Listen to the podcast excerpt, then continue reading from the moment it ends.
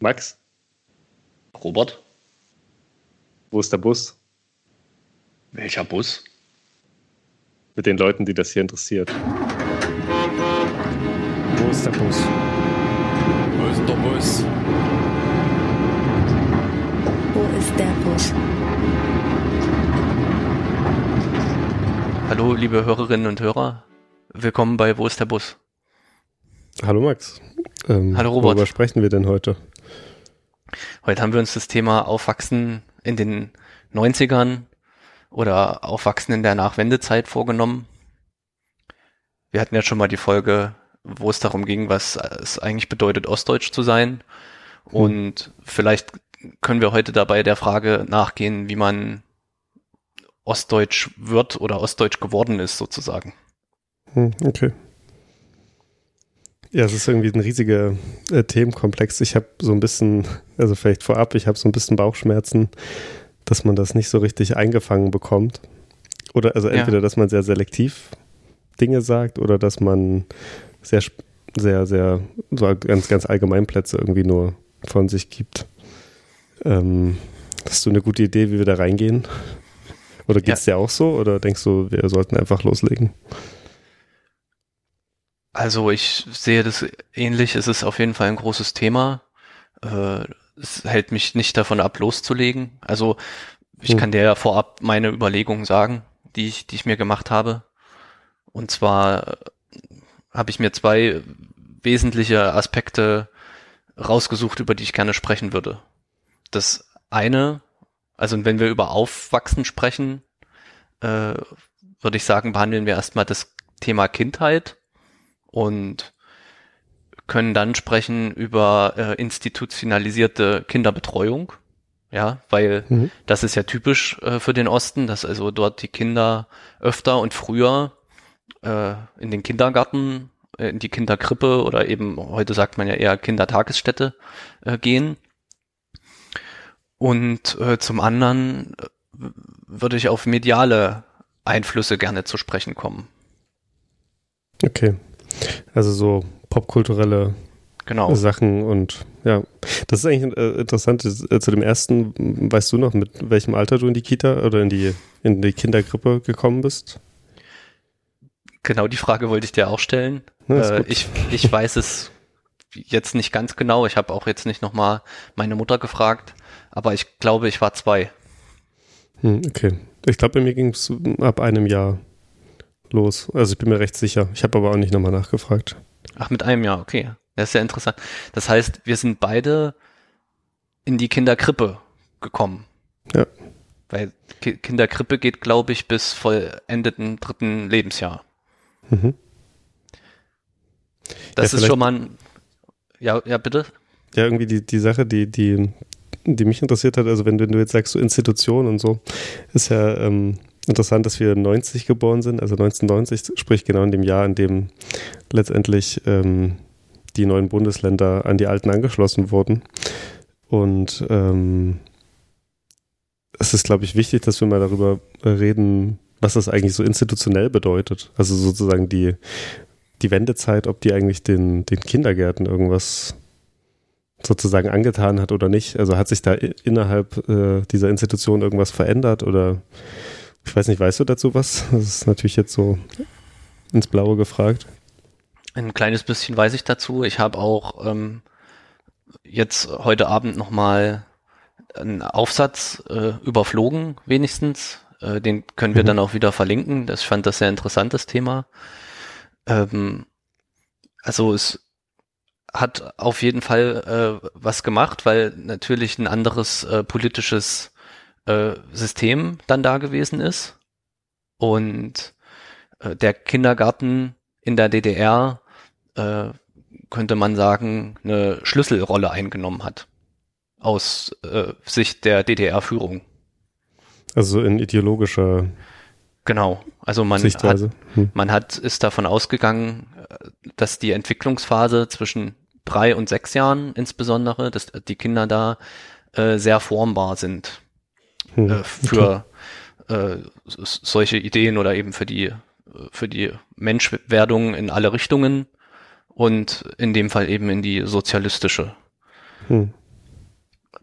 Tja, ähm, da kann man vielleicht noch dazu sagen, äh, das habe ich auch in dem Aufsatz gelesen und das fand ich sehr interessant, dass ein Großteil der Ausbildungsinhalte zur äh, Kindergärtnerinnen-Ausbildung, so hieß das, glaube ich, äh,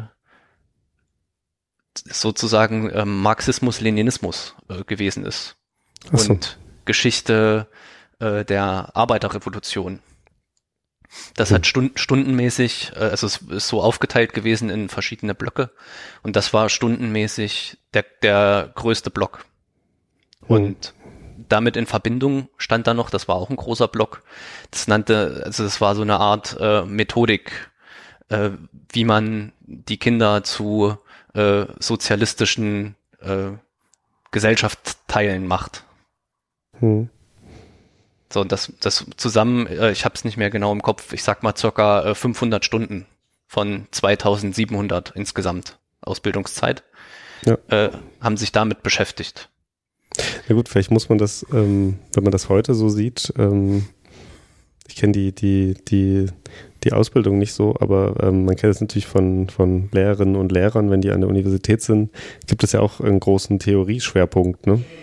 Ähm, sprich, dass das Theorie natürlich ähm, beim, beim, bei, bei der Erziehung und beim Vermitteln von Inhalten vielleicht immer eine Rolle spielt, ist vielleicht erstmal klar, wobei natürlich äh, das dann schon erstmal sehr allgemein klingt, wenn das so Marxismus, Leninismus ist. Ne? Genau, das war allgemein, das war jetzt, glaube ich, noch gar nicht bezogen auf irgendwelche äh, pädagogischen Fragen. Also es gab dann auch Mhm. Fächer wie äh, Pädagogik, Psychologie, äh, Ja, okay. Sport und Bewegung und ich glaube, die hatten implizit immer auch nochmal äh, einen Bezug zu so sozialistischen Ideen. Aber dieses ähm, Marxismus, Leninismus äh, war wirklich so eine allgemeinbildende äh, Grundlage sozusagen.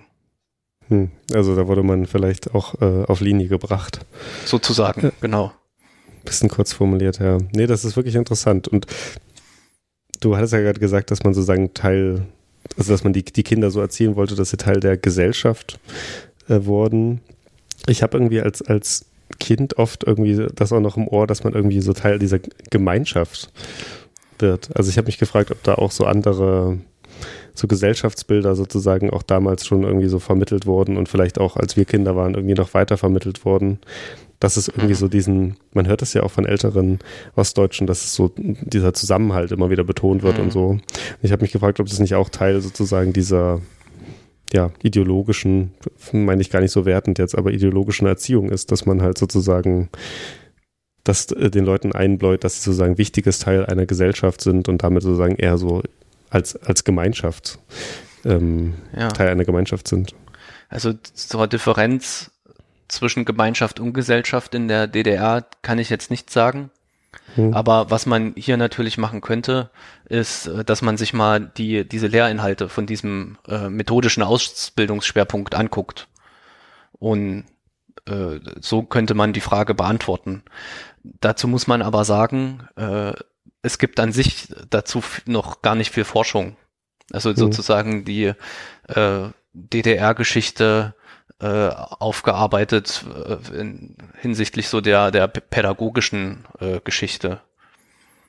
Mhm. Das äh, ist ein Feld, was erst noch äh, bearbeitet werden muss. Also es gibt so ein paar Sachen zu diesen äh, Jugendwerkhöfen beispielsweise, aber insgesamt ist das noch ein, ein sehr unerschlossenes Feld. Aber es wäre eine interessante Frage natürlich. Das ist natürlich erstmal verwunderlich, dass das noch nicht so aufgearbeitet ist. Vielleicht weiß ja auch jemand der Hörerinnen und Hörer da Dinge, die wir nicht irgendwie wissen. Ja. ähm, das Ding mit der Gemeinschaft, äh, ich, ich, ich kam da auch drauf, weil ich dachte, dass, ähm, dass man vielleicht davon ausgehen könnte, dass äh, der Staat sozusagen eine viel größere Ro Rolle gespielt hat in der DDR. Ne? Also der Staat äh, dringt irgendwie deutlich mehr in die, auch so in die, in die vielleicht sonst privaten Instanzen ein. Also wie gesagt, jetzt hier im Kindergarten in, in die Kindererziehung, Hm. und äh, versucht sozusagen sehr früh schon Einfluss zu nehmen. Und vielleicht auch dadurch sozusagen eher das Gefühl, dass es sich da um eine Gemeinschaft handelt, ne? weil irgendwie viel mehr Einfluss genommen wird und man vielleicht Ja. auch ein viel sorgenderer Staat im positiven und negativen Sinne ist, Ja. als vielleicht ähm, so eine bürgerliche Gesellschaft, wo sozusagen Mhm. so eine gewisse Egalität also auch, auch, auch im, in der Konnotation zu sagen, dass man den anderen egal ist, ähm, herrscht. Ja. Ja. Also das ist ein guter Punkt. 90 Prozent der drei bis sechsjährigen wurden in, in, in Kindergärten betreut. In Hm. der DDR. Ähm, in den alten Bundesländern oder in der alten Bundesrepublik äh, war das zahlenmäßig natürlich ein anderes Verhältnis. Ne? Ich glaube, da ist der Groß, ich, das weiß ich jetzt auch nicht genau, das müsste man nochmal nachgucken, aber ich gehe davon aus, dass der Großteil der Kinder äh, zu Hause geblieben ist, bei, bei der Mutter. Und ich glaube, dass auch heute 90 Prozent wahrscheinlich nicht da erreicht sind, oder? Ja, da müsste man auch noch mal zwischen Ost und West gucken, aber vielleicht ist das auch zurückgegangen. Aber Mhm. interessant ist natürlich, dass äh, der Staat, der diese ähm, Ausbildung für die äh, Kindergärtnerinnen erstmal organisiert, äh, dann über die äh, Kindergärtnerinnen natürlich Einfluss übt auf äh, die Entwicklung der Kinder. Und das ist, Mhm. wie du gesagt hast, in bürgerlichen Gesellschaften, äh, wo das Private, könnte man vielleicht sagen, eine stärkere Rolle spielt, dann anders. Und das ist vielleicht die erste Differenz, äh, die wir hier schon mal machen können zwischen Aufwachsen in äh, Ostdeutschland und Westdeutschland. Wobei wir haben bis jetzt über die DDR gesprochen und also jetzt können wir ja noch mal zur Nachwendezeit kommen, wenn du nicht noch eine äh, ne- ne Frage hast oder einen Punkt machen möchtest dazu. Ich habe eher nochmal eine allgemeine Frage. Vielleicht ist es erstmal gut zu sagen, was du sagen willst. Und zwar, du, du willst wahrscheinlich jetzt darauf hinaus, dass die Institutionen natürlich nicht komplett neu besetzt worden sind, oder? So gut wie überhaupt nicht. Hm, Also okay. ich, das wollte ich jetzt noch mal genauer nachrecherchieren. Auf die Schnelle habe ich das nicht gefunden. Ich weiß, habe gefunden, dass Joachim Gauck das mal gesagt hat, äh, dass man den Lehrern gegenüber äh, sehr großzügig gewesen ist. Ja, also dass man sie im, im Beruf gelassen hat. Hm. Und bei Ich, hab, Kindergärtnerinnen war es dann, glaube ich, nicht anders. kann mir vorstellen, dass man das vielleicht auch ähm, zu der Zeit noch gar nicht so sehr auf dem Schirm hatte, dass die so stark ideologisch äh, geprägt worden sind. Also was vielleicht aus sozusagen der, der BRD-Perspektive vielleicht eher so, ein- so ein blinder Fleck ist. Ja, Du sagtest, Das- äh, das, also, also Entschuldigung. Ja, das, da müsste man jetzt mal drüber nachdenken. Das ist eigentlich eine interessante Frage, inwieweit man da für sensibilisiert war, weil das habe ich ja gesagt, das Alter zwischen drei und sechs äh, wurde in der DDR-Pädagogik sozusagen ganz, äh, hatte eine besondere Bedeutung. Und das müsste man jetzt vergleichen, wie das äh, in westdeutschen pädagogischen und entwicklungspsychologischen äh, Diskursen äh, behandelt wurde. Hm. Ja. Ja, vielleicht mal ein paar äh, Schulbücher oder wie auch immer man es dann nennt, äh, vergleichen. Das wäre doch ganz nett. Ja, genau. Oder du- ja, nee, mach weiter. Du, du, also ich habe eigentlich jetzt mittlerweile schon zwei Fragen, die mich interessieren. Du hast immer Erzieherinnen gesagt und ich erinnere mich auch dran, dass in meiner Kindheit eigentlich nur Frauen gab, die die Kinder erzogen haben. Das ist, glaube ich, ein ganz interessanter Punkt, weil die DDR manchmal so als ähm, auch Frauen oder, oder frauenfreundlich klingt auch bescheuert, ne? aber ähm, dass dort gewisse Frauenrechte schon erfüllt waren, die, die in der BRD sozusagen noch länger gebraucht haben. Das äh, wird ja immer mal gesagt. Aber ich glaube auch an, an sowas zeigt sich, also es gab, glaube ich, also ich, ich weiß nicht, ob es Erzieher gab, aber es gab wahrscheinlich einen starken Überhang an der Erzieherin. Mhm. Zeigt vielleicht schon, dass natürlich so dieses Geschlechterbild und, und Geschlechterrollen natürlich auch in der DDR sehr, sehr, sehr stark waren. Und dass dort nicht sozusagen ja, Gleichberechtigung, so wie wir das heute vielleicht verstehen würden, ähm, geherrscht hat. Ja, Ähm, also Mhm. ja, soll ich, kann ich antworten? ja, sehr gerne. Ja. Okay. Ähm, äh, bei der Antwort beziehe ich mich jetzt auch nochmal auf den Aufsatz, den ich da überflogen habe. ähm, ich, ich nenne jetzt nur noch mal kurz auch den äh, Titel, aber wie gesagt, wir verlinken es auch, aber es ist, kam mir sonst falsch vor, hier die ganze Zeit irgendwas zu erzählen und das äh, war bis vorhin noch gar nicht mein eigenes Wissen. Also Hm. äh, der Aufsatz heißt die Kindergärtnerinnenausbildung der DDR zur berufssoziologischen Rekonstruktion einer Berufspersönlichkeit von Mhm. Annette Maywald. So. Ähm, die, die Antwort ist, ich, so, wenn ich das jetzt richtig verstanden habe in dem Aufsatz, es gab keine Erzieher oder keine Kindergärtner, sondern der Beruf hieß eben auch Kindergärtnerin.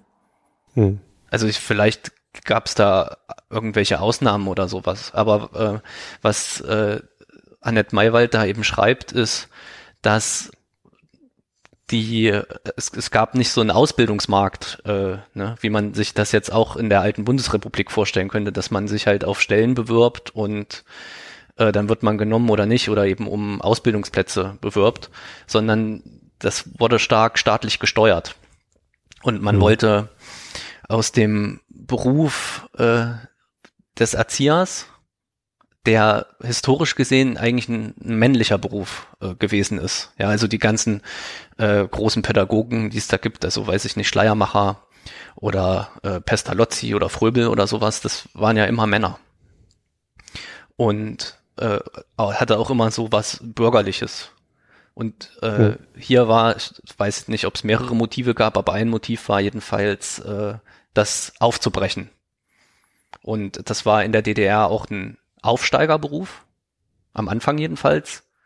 Äh, Mhm. es sind also Frauen aus Arbeiter, äh, mit einem Arbeiterhintergrund sozusagen, aus Arbeiterfamilien, äh, konnten diesen Beruf einschlagen. Aber wie gesagt, das gab es eben eine Steuerung von oben. Und äh, der Beruf hatte auch ein hohes gesellschaftliches äh, Prestige. Hm. So, und äh, deswegen könnte man das auch so sehen, ein Schritt in Richtung äh, Gleichberechtigung jetzt aus äh, DDR-Perspektive, äh, weil man jetzt die Frauen das hat machen lassen, was bis dahin nur die Männer gemacht haben. Hm. Ja, interessant.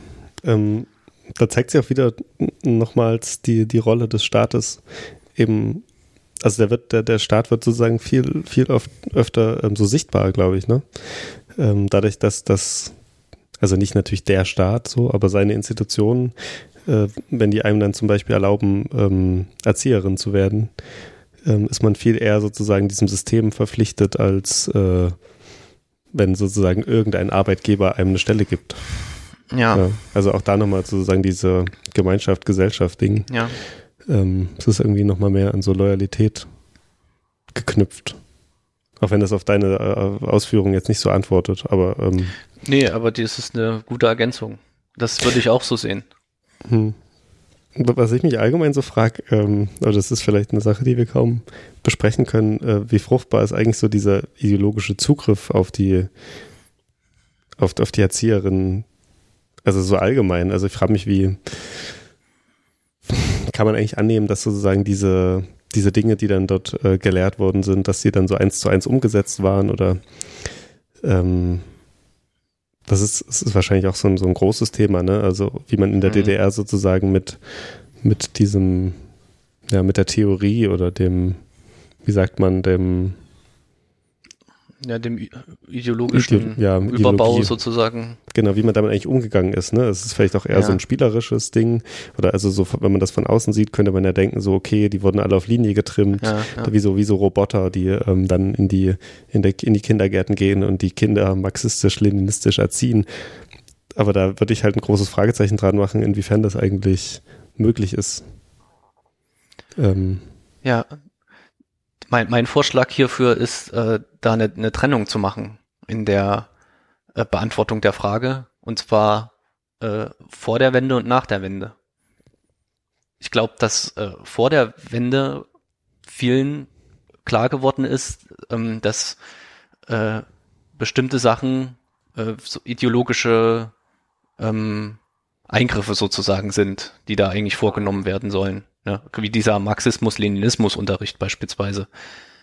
Äh, das, so, so kenne ich das jetzt äh, aus Erzählungen mit Ver Verwandten, die das erlebt haben, äh, dass man das nie, also vor allem auch dann in der Schule, äh, gab es das ja auch als Schulfach irgendwie, äh, nicht besonders ernst genommen hat.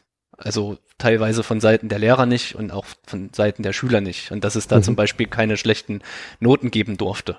Ja, weil das bedeutet ja dann, dass die Schüler es nicht verstanden haben und oder dass es der Lehrer oder die Lehrerin nicht vermitteln konnte. Und Hm, deswegen gab es da keine Noten schlechter als drei oder so. Also es wurde Ja. sozusagen simuliert, dass alle auf Linie sind. G genau. Und was Hm. dann aber nach der Wende, also jetzt auch insbesondere in Bezug auf die äh, Kindergärtnerinnen passiert ist, äh, dass dann eben kein kritisches Verhältnis zu dieser äh, beruflichen DDR-Ausbildung und beruflichen äh, DDR-Sozialisation äh, äh, hergestellt wurde, ne? Mhm. sondern äh, dass dann immer gesagt wurde, ja, ähm, früher äh, wussten wir das auch schon oder wir wussten es viel besser, so oder es war gar nicht so schlecht, Mhm. wie ihr jetzt hier sagt. Also Dass als, da eher als so eine- Reaktion, auch, auch als Reaktion sozusagen auf ähm, irgendwelche Reformvorschläge Ja. äh, wird dann gesagt, na, wir machen das jetzt, wir wollen es lieber so machen, wie wir es immer gemacht haben. Ja, oder da dass man es vielleicht anders erst, gemacht hat, aber äh, ge- eigentlich gesagt hat, dass es Quatsch ist oder so, ne? Dass man halt das Hm. widerspenstig irgendwie gewesen ist. Hm. Ja, und wenn wir jetzt eben in der Nachwendezeit sind, äh, dann haben wir es fast ausschließlich äh, nur mit äh, Kindergärtnerinnen zu tun, die ihre Ausbildung in der DDR abgeschlossen haben, weil äh, die Geburtenzahlen gingen zurück, also schon in der späten DDR, so dass auch weniger äh, Kindergartenplätze und Kinderkrippenplätze vonnöten waren.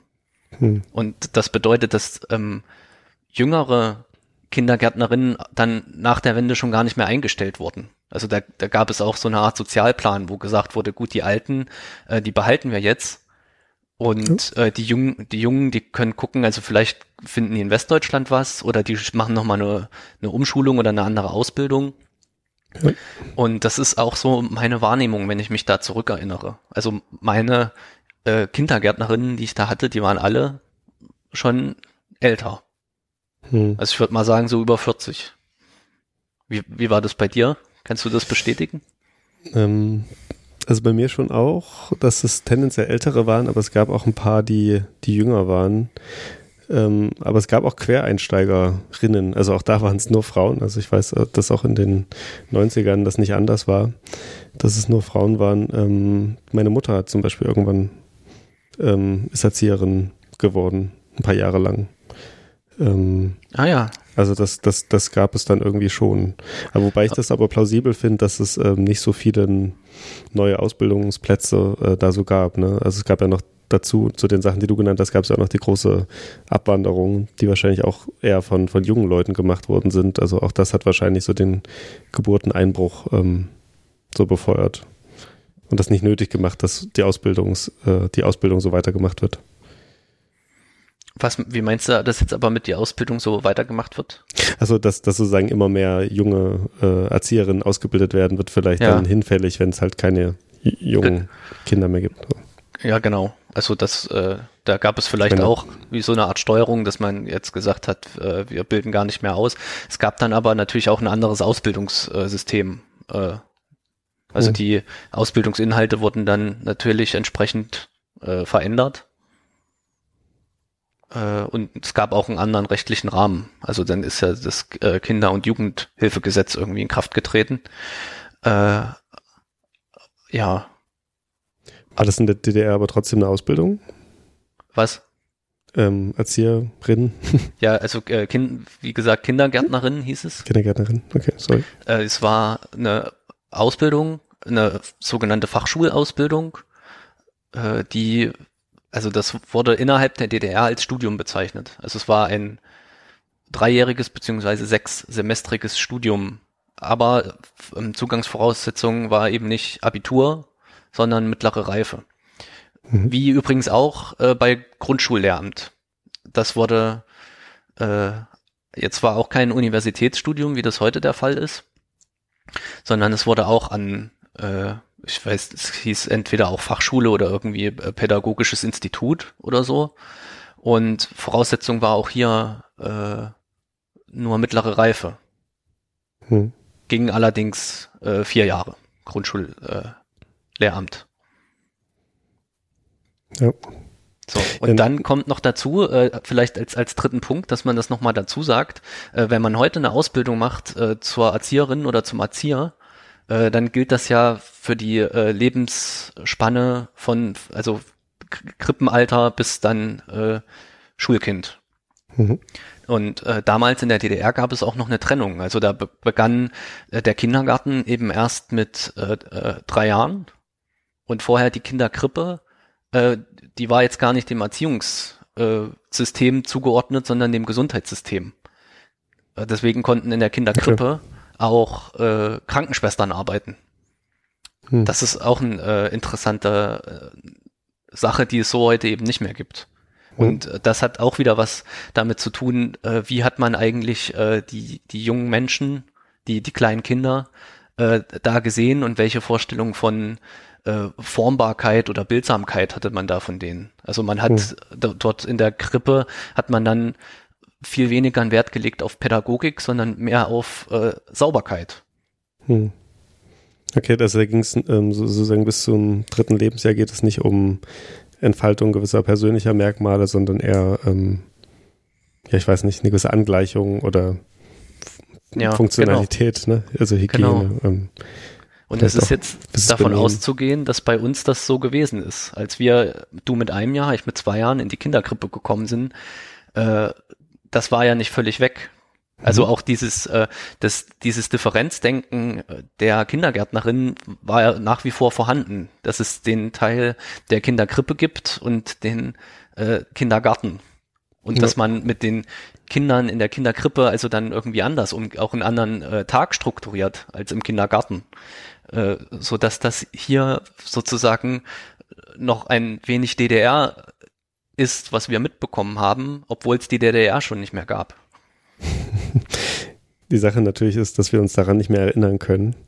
Wahrscheinlich. Ich weiß es Ja. nicht, wie es bei dir ist. Ähm, was natürlich umso schwieriger macht, ähm, darüber jetzt irgendwie in einem reflektierten Verhältnis darüber zu sprechen. Es gibt aber eine interessante Studie dazu, äh, äh, die muss ich nochmal raussuchen. Äh, ich habe nur nicht die Studie gelesen, sondern nur darüber was, äh, wo ostdeutsche Psychoanalytikerinnen und Psychoanalytiker äh, Menschen befragt haben, die eben in die Krippe gekommen sind. Also Mhm. weiß ich auch so wie du mit einem Jahr oder so. Ja. Und äh, die sagen dann, äh, dass man kann sich natürlich nicht mehr daran erinnern, aber es überträgt sich ins emotionale äh, Gedächtnis. Mhm. Und äh, das würde ich dir auch mal als Lektüre vorschlagen. Also mich interessiert es auch und äh, auch da würde ich sagen, wir verlinken das mal. Es klang äh, nach einer interessanten äh, Arbeit, Ja. die auch so ein Stück weit zu diesem äh, zur Erschließung dieses Feldes beiträgt, was ich vorhin schon gesagt habe, dass das ja eigentlich fehlt. Hm. Und, und die, die, die anderen Inhalte ähm, in, der, in, der, in der Kinderkrippe, ähm, wenn man jetzt Hygiene sagt, ähm, da dreht es sich doch auch viel darum, sozusagen sauber zu werden. Äh, er, erklärst du dir, also hast du irgendeine Erklärung, warum das irgendwie so ein Fetisch der, der Erziehung ist, sozusagen, dass das einer der wichtigen Dinge ist? Ähm, also, die, also sozusagen geht es da um darum, die, die, die, die Kinder selbstständig werden zu lassen oder geht es da um was anderes? Irgendwie ist es ja eigentlich das Gegenteil von Selbstständigkeit, ne?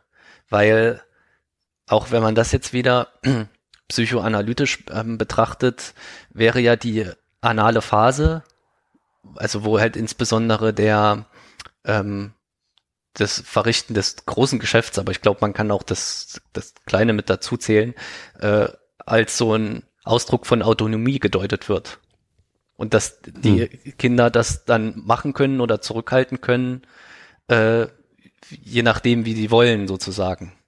Und in der DDR mit, mit dieser Sauberkeitserziehung, also man kennt ja diese, diese Bilder mit diesen Töpfchenreihen, die da standen, wo die alle nebeneinander saßen, da war das ja zeitlich eben getaktet, ja.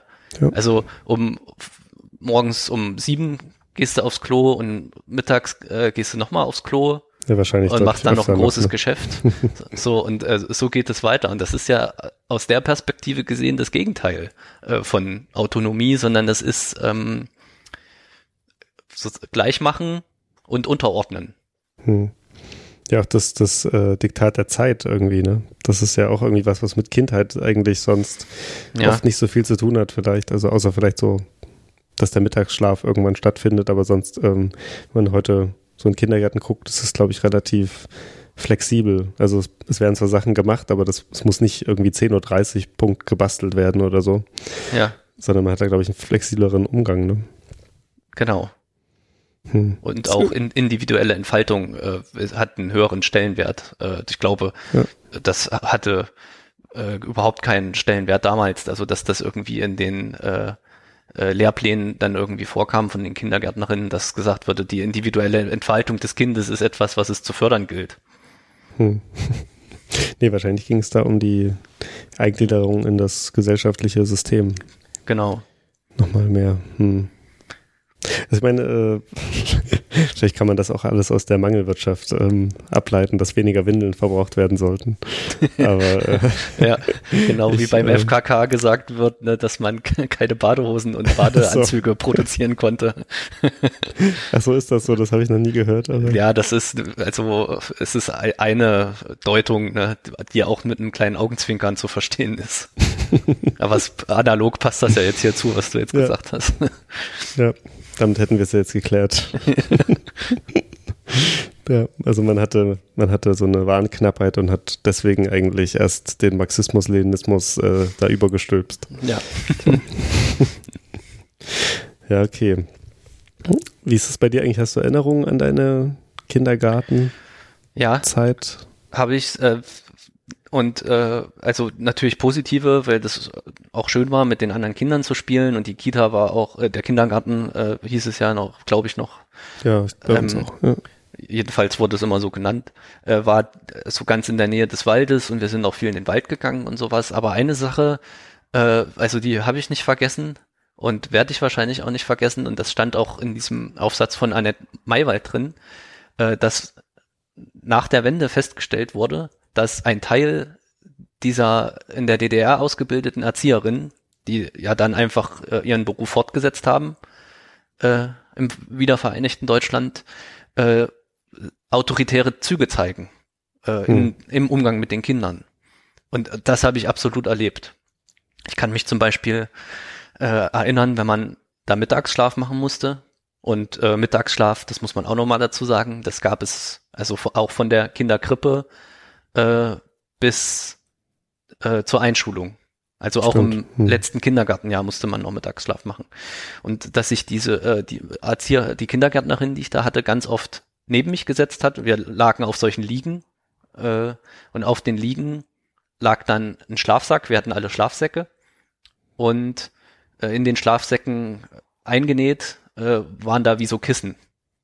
Hm. Und sie hat sich immer neben mich gesetzt, nicht immer, aber sehr oft. Das ist mir wirklich noch präsent äh, und hat das äh, Kissen aber so weit nach oben geschoben, dass mein äh, Kopf nicht auf dem Kissen lag, sondern äh, auf dem äh, Lattenrost sozusagen dieser Liege, die da immer aufgestellt wurde. Mhm. Und dann, äh, also ich lag so auf der Seite, auch mit dem Ohr äh, da drauf und dann durfte ich mich eben nicht umdrehen Hm. Krass. beim Einschlafen. Also die hat sozusagen den Prozess des Einschlafens überwacht äh, und hat aufgepasst, dass ich mich nicht umdrehe. Und äh, ganz oft bin ich dann aber nicht eingeschlafen, weil mir mein Ohr wehgetan hat, weil ich halt äh, Oh. die ganze Zeit da drauf liegen musste.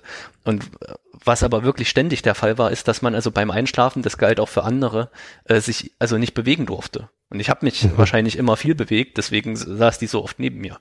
Aber das ist also wirklich so Aber eine ja sehr autoritäre. Ja, und, das- äh, ja. weniger, also so, das ist schon nochmal eine Stufe härter als, als das, was ich jetzt an, an mit autoritär verbunden hätte. Ja, wobei beim Sadismus äh, steckt vielleicht noch sowas dahinter, dass ein Genuss dabei ist. Genuss, ja. Aber das, das will ich jetzt hier nicht unterstellen. Also jedenfalls habe ich das so nicht wahrgenommen. Hm. Äh, Aber was war der Grund? Also, also war der Grund, also, also irgendwie Ja. muss doch da, die Schmerzen wurden doch, haben, haben doch keinen inhaltlichen Sinn, Nee, ich- oder? ich, ich glaube, das ist auch hier wieder so. Ähm, man muss sich halt ins Kollektiv einordnen und wenn geschlafen wird, dann wird geschlafen und nicht rumgezappelt. Ach so, und dass ja. dieses Rumzappeln, also ich meine, ich war Das führt dann vielleicht zu einer ein Bestrafung, unruhiges ne? Kind eher, genau. Und da, Hm. dann äh, ist das so zu sehen, dass halt meine individuelle äh, Beschaffenheit unterdrückt werden muss. Hm. So mit der Kontrolle, ich setze mich daneben äh, und passe auf, dass er nicht zappelt. Hm. Ja, krass. Ja, ich erinnere mich auch dran, dass ähm, ich, also so die Erinnerungen, die ich habe, sind tendenziell aus den vielleicht letzten beiden Jahren oder so, insofern Ja. man das eben sagen kann, ähm, dass wir beim Schlafen auch relativ oft wach waren. Also, weil ich wahrscheinlich auch äh, eher zu den Kindern gehörte, die schon so ein Ja. bisschen aktiver waren. Ja. Ähm, und ähm, man aber eben schlafen musste. Das hat dann aber dazu geführt, dass wir halt öfter mal auch ähm, miteinander Mist gemacht haben. Also bei uns äh, gab es Ja. niemanden, der, der direkt da saß. Ähm, aber ich hatte so ein paar ja, Spielkameraden, bei denen wusste ich so, okay, wenn jetzt, wenn die weg sind, können wir jetzt irgendwie Scheiß machen und wir müssen aber gucken, dass wir nicht dabei erwischt werden.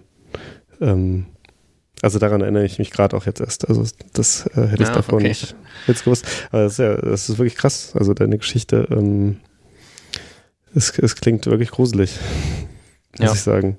Ja, es, es gibt auch noch andere, aber ich will das jetzt auch nicht alles hier so ausbreiten. Ähm, Das ist mir, also das ist jetzt im Hinblick auch auf unser Thema nur mal wichtig, das festzuhalten, dass es Hm. das eben wahrscheinlich auch strukturell gegeben hat. Also dass das bei mir kein Einzelfall gewesen zu sein schien. Hm, okay. Ich erinnere mich irgendwie, das ist, das ist ein schlechter Anschluss, aber das ist jetzt eh wahrscheinlich der Fall, ähm, dran, dass wir irgendwie auch sehr viel gesungen haben, dass das irgendwie eine große Rolle gespielt hat. Also Ja. singen und basteln und auch, auch gerade Dinge machen, die man dann mit nach Hause bringt und äh, zeigen kann und so. Ich weiß nicht, ob, ob du dich auch dran erinnerst, aber ich, da frage ich mich auch bei den Liedern, also Lieder Ja. sind ja auch äh, tendenziell Ja. ideologisches Gut, ähm, was dort eigentlich dann gesungen wurde. Auch da, also ich kann mir nicht vorstellen, dass äh, 1990 irgendwie mit einem Schlag da neue Ja. Lieder gesungen worden sind. Ja. Das Ähm, glaube ich, das glaube ich auch. Äh, es gab wahrscheinlich auch DDR-Kinderlieder, die politischer waren und an, andere, die unpolitischer gewesen sind.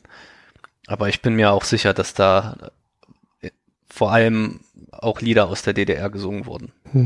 Ich merke das ähm, vielleicht so- soweit aus dem Nähkästchen äh, mit meinen Eltern. Ähm, also ich habe ja auch ein Kind, ähm, das jetzt so um, um die zwei Jahre alt ist und äh, da merke ich, dass das äh, die Lieder, die, die das Kind jetzt kennt, nicht unbedingt die gleichen sind, die meine Eltern kennen. Das heißt, dass da nochmal irgendwie so ein Wandel stattgefunden haben muss. Also, dass ich wahrscheinlich auch andere Lieder mitbekommen habe als mein Kind. Ja. Was, was vielleicht immer irgendwie der, der, der, der Fall ist. Und es gibt wahrscheinlich manche Lieder, die sind schon so alt, dass sie sozusagen Ja. äh, wirklich Gemeingut sind. Aber es gibt so ein paar, die irgendwie nicht, nicht da sind. So. Ähm, Ja, ist interessant. Kinder, die ich, ich hatte ähm, mal so eine Schallplatte in der Hand mit so DDR-Kinderliedern. Ja. Ähm, und das eine Lied hieß, wenn ich groß bin, gehe ich zur Volksarmee. Aber das gehörte wahrscheinlich auch eher zu den Liedern, die man da nicht gesungen Nicht hat. mehr gesungen hat, ja. Äh, nicht mehr, ich glaube auch nie. Äh, Ah, okay. so. Also das, Keine Ahnung. ich- also das ist ja, aber das ist mir, das ist mir irgendwie, das hat sich bei mir echt ins, in die Erinnerung eingebrannt. Ähm, weil da, da merkt man halt wirklich, dass, dass es zumindest auch den Versuch gab, ähm, schon sehr früh sozusagen so auf das, ja, auf die Kinder zuzugreifen und, und auch auf das Verhältnis von was irgendwie normal ist und was gewollt ist von der Gesellschaft, ne? Ja. Ähm, also ich meine, man müsste sich vorstellen, dass heute irgendwie so ein Kinderlied darum geht, dass man später bei der Bundeswehr ist. Ja, Ähm. aus heutiger Sicht undenkbar. Aber mal sehen, wie, wir uns entwickeln. ja, wir, wir, wir bleiben wachsam. Mal sehen, was passiert. Eine andere, äh, eine andere Sache ist, um auch nochmal ein Kindergartenbeispiel zu nennen, was es gab, was ich aus heutiger Sicht ein sehr interessantes Phänomen finde, ist, wir haben im Kindergarten Indianerfest gefeiert. Jedes Jahr. Und ich weiß jetzt nicht, ob es das auch bei dir gab. Ich weiß aber, dass es in der DDR gab es ja so eine Subkultur, die Indianer. Und Das ist mir neu. ach, es ist dir neu, ja? Ja, Die, die haben sich, die waren sozusagen, haben sich abgekapselt von dem System. also die, Und- was heute die Prepper sind. Ich weiß nicht, ob Prepper, weil die, die haben einfach friedlich gelebt. Äh, die wollten, weiß ich gar nicht, ob die so das System weghaben wollten oder nur damit nichts zu tun haben wollten. Aber die Hm. haben halt richtig wie Indianer gelebt, so in Zelten. Also ich weiß nicht, ob wie Indianer wirklich leben. Ja, also richtig, Äh, wie, sich, wie sich vorgestellt wie, haben, wie man wie sich Indianer gelebt genau, haben. Genau sie, das so die kannten ja auch keine. Ähm, Ja. Und äh, ja, ich weiß, da gibt's ein paar Dokus darüber auf YouTube, glaube ich. Äh, das kann man ja mal angucken. Äh, man war sich in der DDR nie ganz sicher, wie man das finden soll, glaube ich. also von seitens der Staatsführung, aber man hat die wohl in Ruhe gelassen. Und ich frage mich jetzt nur, ob dieses Indianerfest, was es da eben bei mir gab, irgendwas äh, damit zu tun hatte. So, aber Ich weiß dass es Fasching ein sehr großes Ding war. Also Ah, ja. äh, was vielleicht dann äh, in anderen Gebieten ein Karneval ist und in Fasching auch nicht genau das gleiche wahrscheinlich, aber äh, das wurde schon groß zelebriert und ähm, sich verkleidet und ja, also der Zeit natürlich auch noch sehr, also wahllos und äh, sagen wir mal politisch inkorrekt ist wahrscheinlich das falsche Wort, Ja. weil es das zu dieser Zeit gar nicht gab. ja, Aber ähm, man merkt halt die Tendenz, dass man das Fremde halt immer besser darstellen kann, wenn es nicht Teil der eigenen Gesellschaft ist, ne? ja. Also, und, und ich glaube auch vielleicht so an diesen Indianern, ähm, das ist fast schon makaber, das so zu nennen. ähm, aber Ja. ähm, Ja, ze stimmt. zeigt sich eben auch, ne? Also das kann man dann halt sein, wenn es das nicht in echt gibt. Und dann kann das halt, ähm, kann man da halt irgendwas hineinprojizieren. Also, wie gesagt, ich, ich kenne es nicht, aber es klingt so, als könnte man da hineinprojizieren, dass es halt keinen Staat gibt und ja man auch friedlich sozusagen neben diesen ganzen Ideologien leben könnte. genau. Ähm, das ist mir wirklich neu. Schön, Max. ähm, Ja. weißt du das schon länger? Eine Zeit lang du, du wusstest es eine Zeit lang. Ja, also ich meine, es ist jetzt nicht mir nicht völlig neu, aber Also, ich glaube, okay. ich habe es erst erfahren, nachdem ich dich kennengelernt habe. aber ich habe es dir bis jetzt offensichtlich noch nie erzählt. Ja, schade, dass es noch nicht dazu kam. Ich, äh, Ja. Mir brennt die ganze Zeit meine erste Erinnerung auf der Zunge, die ich äh, aus dem Kindergarten habe. Sie hat aber nichts mit unserer Folge zu tun, aber ich möchte sie trotzdem sagen. Ja, bitte. Die erste oder meine früheste Erinnerung vielleicht überhaupt ist, ähm, dass wir am Fenster der, des, des Kindergartens stehen und nach draußen äh, gucken. Ähm, dort war so der, der Spielbereich, also so, so der Garten mit Rutsche und alles. Und dort war so ein Stier. Und zwar äh, war so ein, war ein Zirkus in der Stadt. Und der Stier ist ausgebrochen und ist äh, eine Zeit lang durch die Stadt geirrt und ist dann aber ja, ist dann aber äh, eben in den Garten der, des, der, der, des Kindergartens rein, irgendwie eine halbe Stunde nachdem wir reingelaufen sind. Ja. Also es war wirklich knapp. Und äh, der hat dann dort angefangen zu grasen und hat sich dort ganz wohl gefühlt. Und dann kamen Ja. Leute von der Polizei ähm, mit so einem längeren Gewehr und haben den dann ähm, betäubt. Und er wurde dann abtransportiert und das war wirklich ein Highlight. Und ich glaube, an diesem, an diesem Tag konnte ich nicht schlafen. Ja, zu, zum Glück war es kein Löwe. Zum Glück- zum Glück war's ke- Wobei, also ich meine, vielleicht wäre der ein bisschen gelangweilter gewesen. So ein Stier. Ähm, ja, es hätte Ja. eine schlimme äh, Schlagzeile werden können und dieser Podcast hätte nie stattgefunden. Aber es ist noch erwischt gut hätte. gegangen. Ja, wenn es mich erwischt hätte, natürlich. Hast du auch so skurrile äh, Erinnerungen oder? Also es gab mal eine Brandschutzübung im Kindergarten. Mhm. Da musste, wurden wir sozusagen evakuiert. Da ging die Alarmglocke los und alle mussten raus. Und Ja. äh, uns Kindern wurde auch gesagt, äh, es brennt, es brennt und äh, gleich geht's los, gleich seht ihr es. Und äh, wir haben ja in der letzten Folge da so ein bisschen drüber gesprochen, über so eine Lustangst oder Angstlust. Hm. Und ich kann mich noch erinnern, dass ich das empfunden habe und gedacht Ach so, habe, äh, wann, wann ist denn jetzt hier das Feuer, wann kommt die Feuerwehr und es ist ja normalerweise nicht schön, wenn es brennt, ne? Und aber da war ich irgendwie, konnte ich es nicht erwarten, dass es losgeht und ich war auch enttäuscht, als ich dann gemerkt habe, dass es doch nicht mehr brennt. Das ist, das ist echt langweilig gewesen. Ja. Ja, wobei diese Begeisterung für diese ganzen Krankenfeuer- und Polizeiwagen ähm, kommt vielleicht auch viel von diesem Ton und, und der Sichtbarkeit her. Also vielleicht ist es vielleicht auch nur logisch, dass man das noch nicht verbindet mit irgendwie was Schlimmen. Also Ja. ist vielleicht auch Teil von Ja, klar. einer behüteten Kindheit, dass man nicht das sofort mit irgendwas Negativem verbindet. ja, ja, das Aber stimmt. Ja, hm. ja, ich weiß nicht, wollen wir vielleicht, ähm, Kindheit geht ja länger als äh, Kindergarten oder Kinderkrippe. Ähm, Nee. Ja, äh, ich würde mal vielleicht, das klingt so, als willst du zur Schule. Äh, nee, ich, ich, ich wollte fragen, was es denn noch so gibt. Wir sind eigentlich jetzt, eigentlich sind wir noch in der Krippe, ne? Jein. Also Jein, wir, ja, stimmt. wir sind äh, beide in die Krippe gekommen, aber dann aufgestiegen sozusagen. Mhm. Und du hast, weiß nö, oder hast du den Stier in der Krippe gesehen oder im Kindergarten? Das kann ich nicht sagen. Ja, siehst du. ja, und aber ich, ich greife noch mal einen anderen Punkt auf. Äh, Also wir bleiben mal im Kindergarten, okay? Mhm. Und äh, du hast ja vorhin schon Fasching angesprochen. Und Mhm, äh, das ist vielleicht ein äh, guter Übergang zur Popkultur, weil man im Fasching jetzt vielleicht auch andere Sachen ähm, zeigen konnte und ausleben konnte, äh, was vorher noch nicht möglich war, weil man popkulturell jetzt anders äh, beeinflusst war.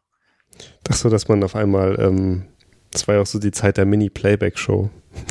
Dass man Beispiel, sozusagen ja. äh, nicht mehr nur Indianer sein konnte, sondern man konnte auch ähm, da Dinge ausleben, die sozusagen in der DDR verboten waren. Meinst du das? damit? Genau, ja, so also Batman Oh. zum Beispiel. Ich fand zum Ah, ja. Beispiel im Kindergarten fand ich immer schon Batman äh, klasse. Ja, okay. Hm.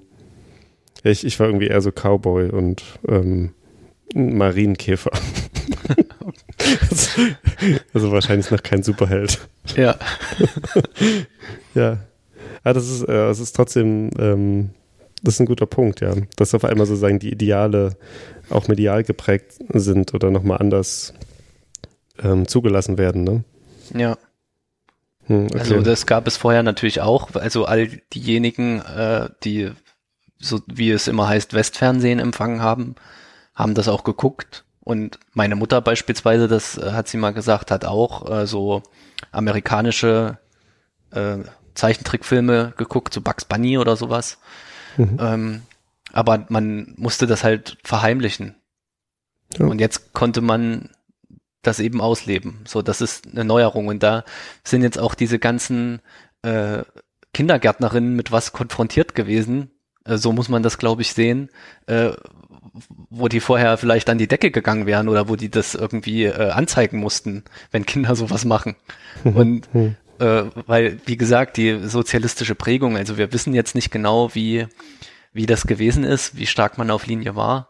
Äh, vielleicht sind das am Ende auch so Einzelfall-Sachen, äh, aber einige hat das bestimmt auch zutiefst schockiert, kann ich mir vorstellen. Ja, bestimmt auch irgendwie enttäuscht, ne? Also, Ja, ja, dass das auf einmal die Ideale sein sollten, wobei sozusagen die marxistisch-leninistischen äh, Ideale vielleicht so viel besser erstmal vielleicht klingen.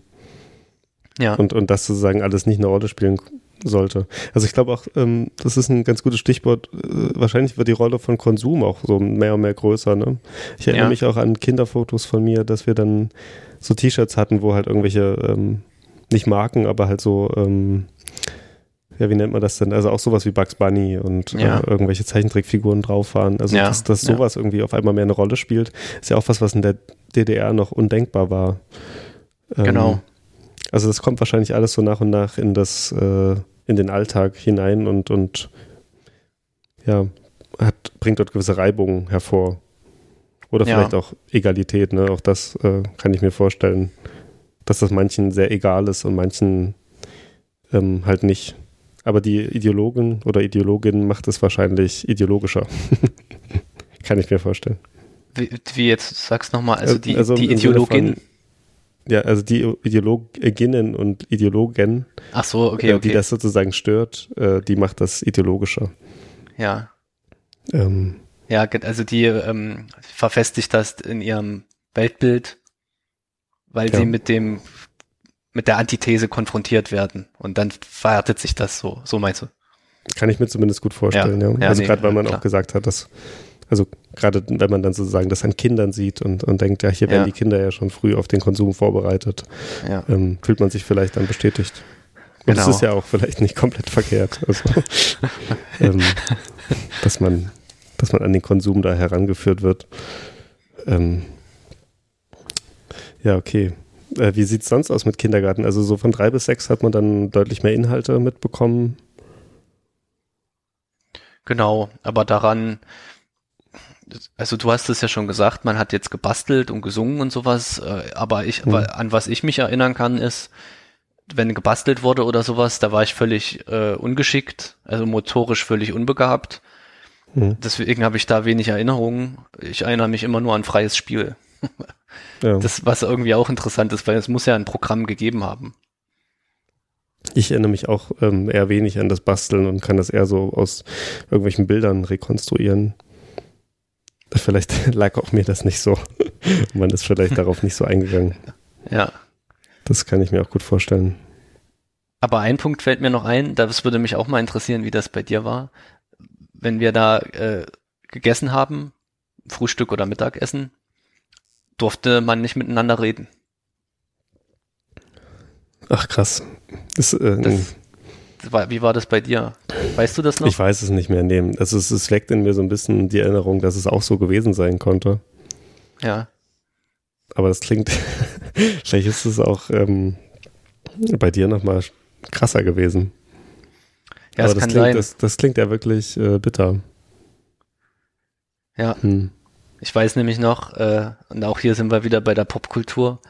Irgendwann, äh, wir hatten ja auch so einen alten DDR-Fernseher noch.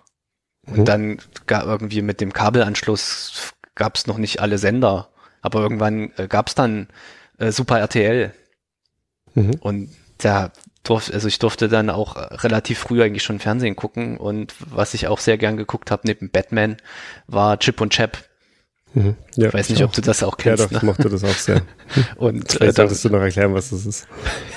ja, äh, Aber ich, mir musst du es ja nicht erklären. nee, ich muss es ja nicht erklären. Für die anderen machen wir auch einen Link rein. Es gibt ja diese schöne Seite zeichentrickserien.de, äh, so. wo also alles archiviert ist äh, mit Okay. äh, Folgenauflistung und äh, Beschreibung, worum es geht.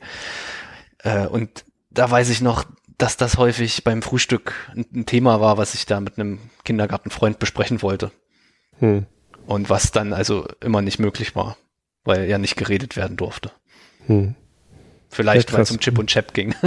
da Ja. sind wir dann eben wieder, dass man dagegen man. diese kulturelle Beeinflussung gegensteuern wollte. Aber das ist jetzt Ja, nur eine wilde These. Aber zumindest so gewisse Tendenzen der Gleichmachung ähm, sind da schon erkenntlich, ne? Ja. Ähm, aber ja, mich würde wirklich interessieren, ob es da nicht auch irgendwie nochmal mehr und, und, und genauere Studien zu gibt. Ähm, schade, dass man sich an diese ganzen Dinge irgendwie nicht so stark erinnern kann, ja. Ja. Das, ähm, das wäre schon wirklich schön. Wie war es denn außer, also meine Kindheit äh, findet ja nicht nur im, im Kindergarten statt. Ähm, ich, es ist noch die Frage, ob das jetzt äh, zu privat ist, aber ich erinnere mich dran, dass ähm, so außerhalb der, dieser Institution ähm, wir auch sehr viel bei Familie waren. Also so bei Ja. den Großeltern oder bei anderen Tanten. Und das irgendwie es, es sehr normal war, den Nachmittag äh, jetzt nicht nur zu Hause allein zu verbringen oder, oder mit den Geschwistern oder so, sondern dass wir sehr oft irgendwie äh, Leute besucht haben. War das bei dir auch so?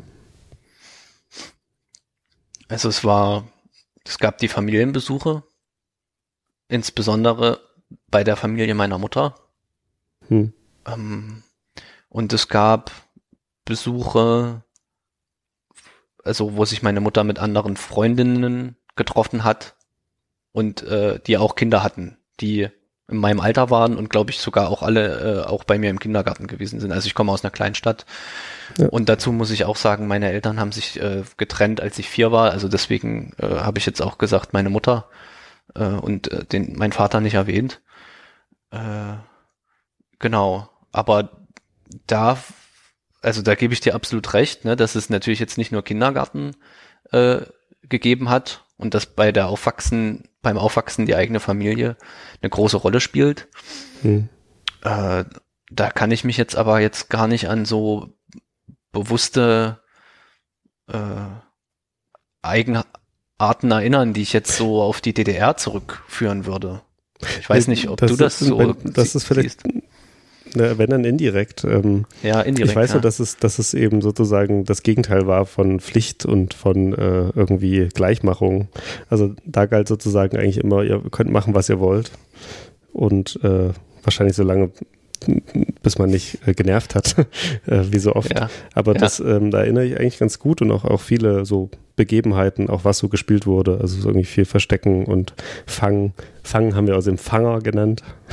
ich weiß nicht, Ja. ob das auch bei dir so ist. Nee, hieß nicht so, aber äh, ich habe es kennengelernt.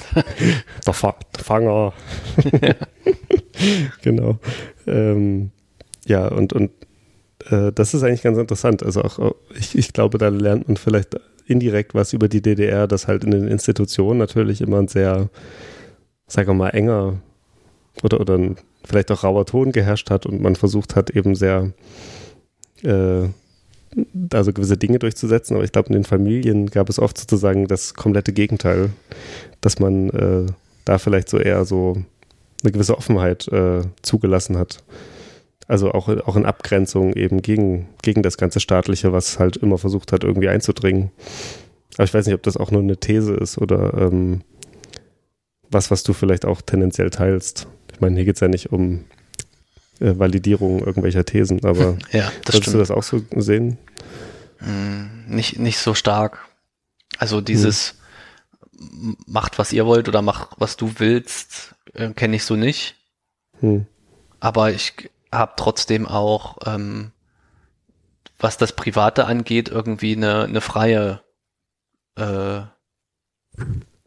äh, Entfaltung sozusagen oder eine, eine, eine, freie Freizeitgestaltung äh, vor meinem geistigen Auge.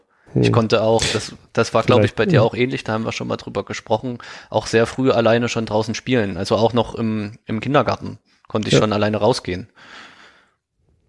Ja, das war, also ich glaube, ich, äh, ich auch, aber in so einem gewissen Radius. Also so, Ja, klar, Wir klar. haben direkt neben dem, äh, neben so einem größeren Feld gewohnt und, und er dort und ein, ein gewisser Spielplatz.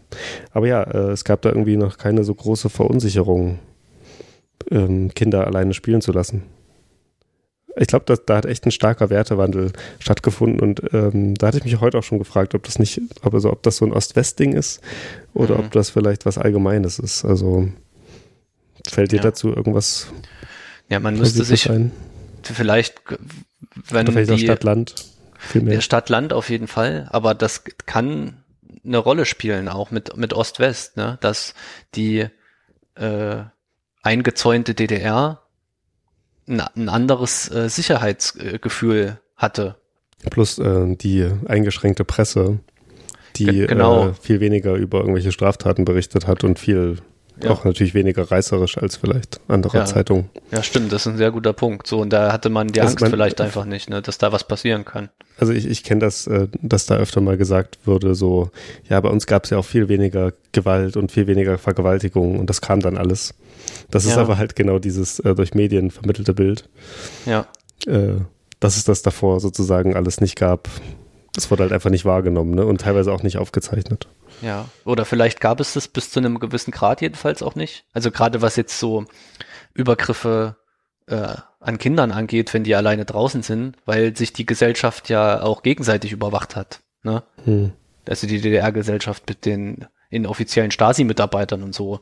Da kann man ja auch So, dass davon man- ausgehen, dass an eigentlich in jeder Ecke irgendeiner war, auch der halt geguckt hat, was passiert.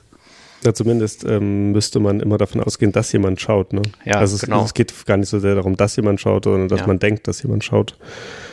Ähm, ja, das ist, das stimmt, das ist ein guter Punkt.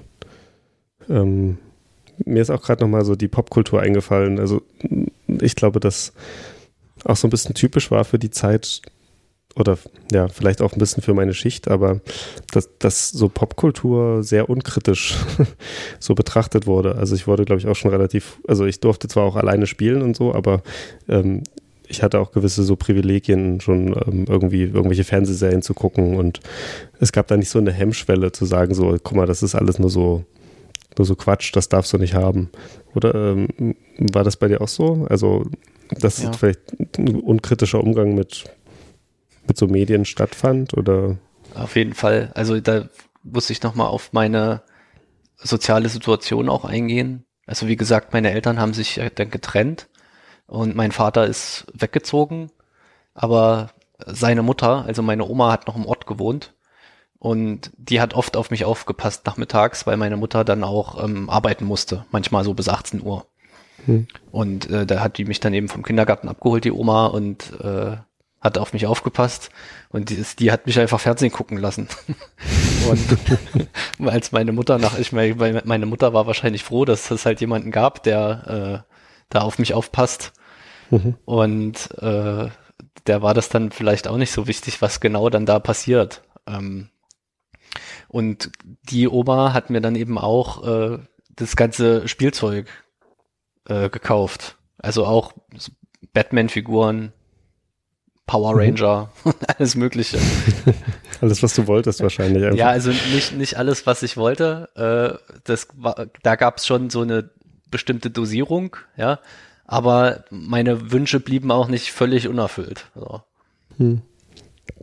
Ja, ja, das ist, ist, ein, ist ein spannender Punkt. Ja, ja ich, ich, ich weiß auch nicht, ob diese. Also ich, ich habe mich schon oft gefragt, woher das so kommt. Also, also einerseits will ich das gar nicht so sehr problematisieren. Das ist ja vielleicht auch okay, dass Kinder nicht den ganzen Tag irgendwie lernen müssen und so. Das siehst du wahrscheinlich genauso. Ähm, dass, dass man sozusagen ruhig auch unnütze Zeit verbringen kann. Ja. Ähm, trotzdem habe ich so das Gefühl, dass da kein so reflektierter Zustand da war, sondern dass Ja. man halt einfach so äh, manchmal halt so die Dinge hat laufen lassen. Ja. Ähm, ich weiß nicht, ob das sozusagen mit den, da haben wir auch schon mal drüber gesprochen, ähm, ob das mit diesen größeren Zusammenhängen vielleicht auch zu tun hat, ne? dass äh, natürlich auch die Wendezeit und die Zeit danach eine krasse Umbruchszeit war und dass vielleicht die Eltern wirklich mit anderen Dingen zu tun ähm, hatten, als vielleicht äh, sozusagen jede freie Minute des Kindes irgendwie zu planen. Ja. Ähm, oder vielleicht eben auch mit einem viel unkritischeren Umgang mit, äh, ja, wir haben ja Popkultur gesagt, vielleicht auch nochmal mehr so, so Consumer Culture. Also so einfach, ja, Dinge, die einfach dann so, so im Laden zu kaufen sind und halt irgendwie ja, dann neu waren, ja. dass man das vielleicht auch äh, sogar eher positiv gesehen hat. Genau, ja. Man hat, ja, ich meine, man, man muss wirklich sagen, es gab ja keine, also wenn man heute aufwächst, lernt man halt mit einem, lernt man irgendwie einen gewissen kritischen Medienumgang, mehr Ja. oder weniger natürlich und auch Ja, abhängig von den genau. Eltern. Es gibt Leute, die hören unseren Podcast, also Also, ja, weiß auch nicht, was da los ist. Aber ähm, nein, aber du, äh, der Punkt ist, glaube ich, klar, ne? Dass das natürlich in der DDR überhaupt keine Rolle gespielt hat, weil wenn die Medien kontrolliert sind, müssen sie natürlich nicht kritisch ja, beäugt werden. Also so eine kritische die- Öffentlichkeit gab es gar nicht. Genau. Und die Waren waren natürlich auch, äh, äh, ähm, na, wie heißt äh, Ja, re reglementiert kon oder auch, kontro ja, kontrolliert, reglementiert, ne, ähm, dosiert. Also es äh, wurde ja auch bestimmt, was gekauft werden Mengen. kann. So Genau. und äh, da ist sozusagen konnte sich ja keine Consumer Culture ausbilden. ja, auch ganz stark Und- äh, sieht man das ja auch so schon am Buchmarkt und so. Also Autoren, die nicht, oder Autorinnen, Autoren, die nicht gedruckt werden konnten und all das. Ja, Aber natürlich ganz, ganz, ganz klar bei Marken und so, ne? ja. Ein anderer Punkt, der damit zusammenhängt, ist äh, und das, ich meine, das muss man jetzt vorsichtig formulieren, aber äh, ich, also ich formuliere das jetzt ganz allgemein, nicht in Bezug auf jemand Konkreten, aber welche ähm, Erziehungskompetenz äh, ostdeutsche Eltern eigentlich mitbringen, weil ja so viel vom Staat übernommen wurde.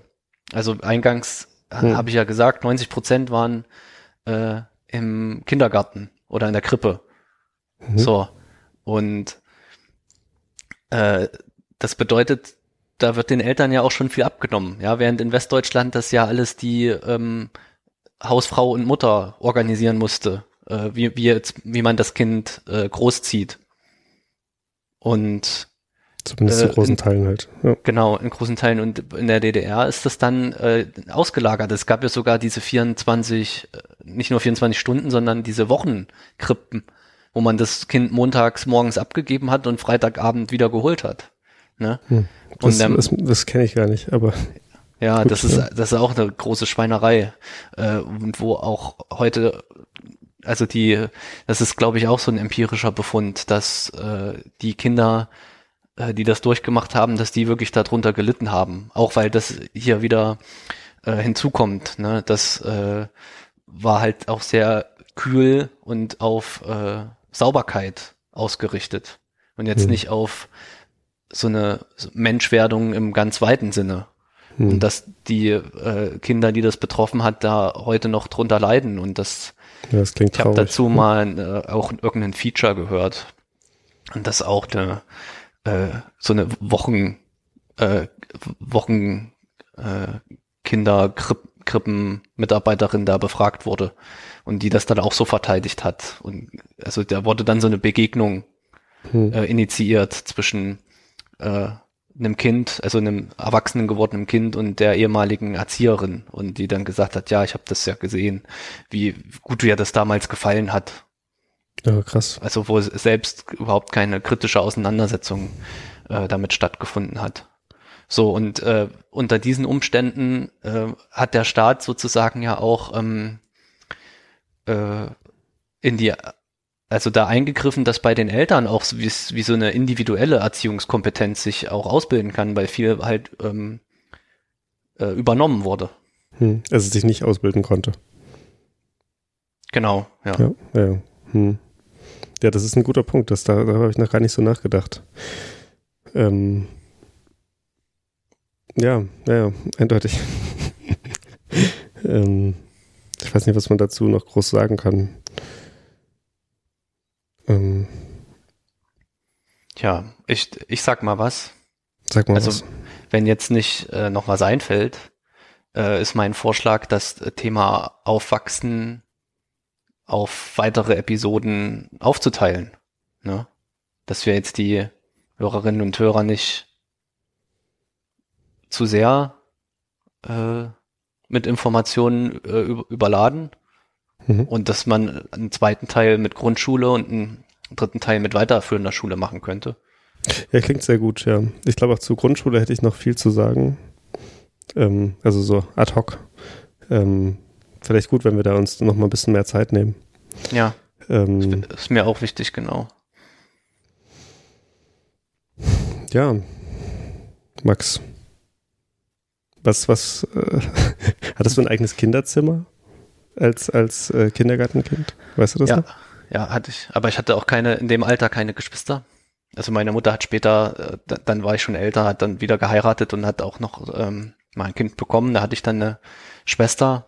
Mhm. Aber äh, bei dir war es ja anders, ne? Du hattest ja einen Bruder, der ungefähr in deinem Alter ist. Und mit dem du dir das Zimmer, glaube ich, geteilt hast. Genau, Oder? also er ist nicht ganz mein Alter, ähm, ist sechs Jahre älter, aber wir haben uns ein Okay. Zimmer geteilt, ja. Ja. Ich, ich frage nur, weil mich interessiert hat, ähm, also ich finde immer so alte äh, Kinder, äh, Kinderzimmerfotos toll, weil wenn man auf die guckt, denkt man so, oh mein Gott, was, was, was, wie sah es denn da aus? Ich, ich äh, habe nur gerade daran gedacht, dass meine Kinderzimmertapete äh, Rennautos waren und äh, du hattest, wir haben, wir haben so irgendwie so, so Popkultur so an der Seite immer mal so angeschnitten. Ja, Wahrscheinlich beginnt das in der Grundschule nochmal deutlich mehr. Aber ich glaube auch da ähm, gibt es irgendwie viele ähm, ja, so Geräte und irgendwie Technologie und so, die man sich dann so nach und nach angeschafft hat, die halt stark die Kindheit dann irgendwie angefangen haben zu prägen. Also ich weiß, dass Gameboy. mein, ja genau, mein Bruder hat einen Gameboy bekommen, den habe ich dann angefangen zu spielen, auch, auch Lego, Lego Technik, Ja, ähm, also all so eine Geschichten, die so nach und nach ähm, dann so in die Kindheit hineinkommen und einen irgendwie auch aus dem sozusagen ostdeutschen Zusammenhang erstmal herausziehen.